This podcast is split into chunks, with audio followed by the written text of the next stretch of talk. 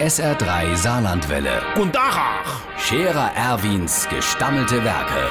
wo wir gerade beißen, pass mal auf. Erwin, grad einen Moment noch. Übrigens, Irmsche, der Schmitte Hubert, der macht ja eine Weile ganz schön Karriere. Der will ganz no offen. Ähm, Der wird am Sonntag sogar zum Forelle-Wart beim Angelsportverein gewählt.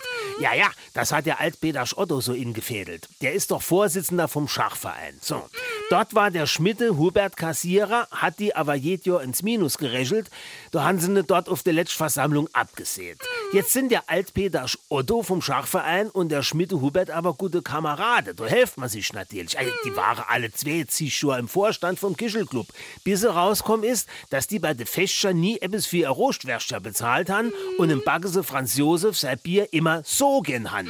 Der Baggese Franz Josef schließlich war damals zweiter stellvertretender Beisitzer im Schachverein vom Altpeter Otto.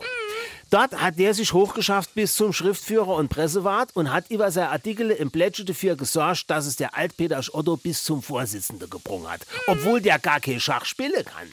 Jetzt hat er noch etwas für den Schmiede Hubert gebraucht und hat so lang an dem Rektewalds Ludwin vom Angelsportverein geschwätzt, bis die denne neue Vorstandsposte vom Forellewart ingerichtet haben. Für der Schmiede Hubert. Und dabei ist der gar kein Fisch. Der Scherer Erwin. Jetzt auch als Video. Auf Facebook und sr3.de.